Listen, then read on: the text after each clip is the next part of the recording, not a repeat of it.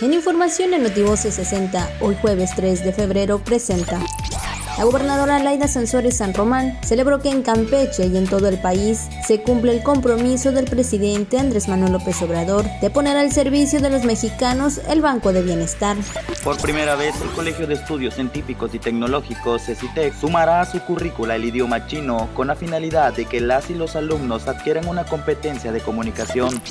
Campeche contará con 23 sucursales de Banco del Bienestar, informó el delegado de los programas sociales para el desarrollo, Carlos Martínez Aque. Jóvenes que cumplan 18 años al 10 de abril pueden inscribirse y participar en la revocación de mandato, informó la Junta Local Ejecutiva del Instituto Nacional Electoral del Estado de Campeche. Notivoces 60.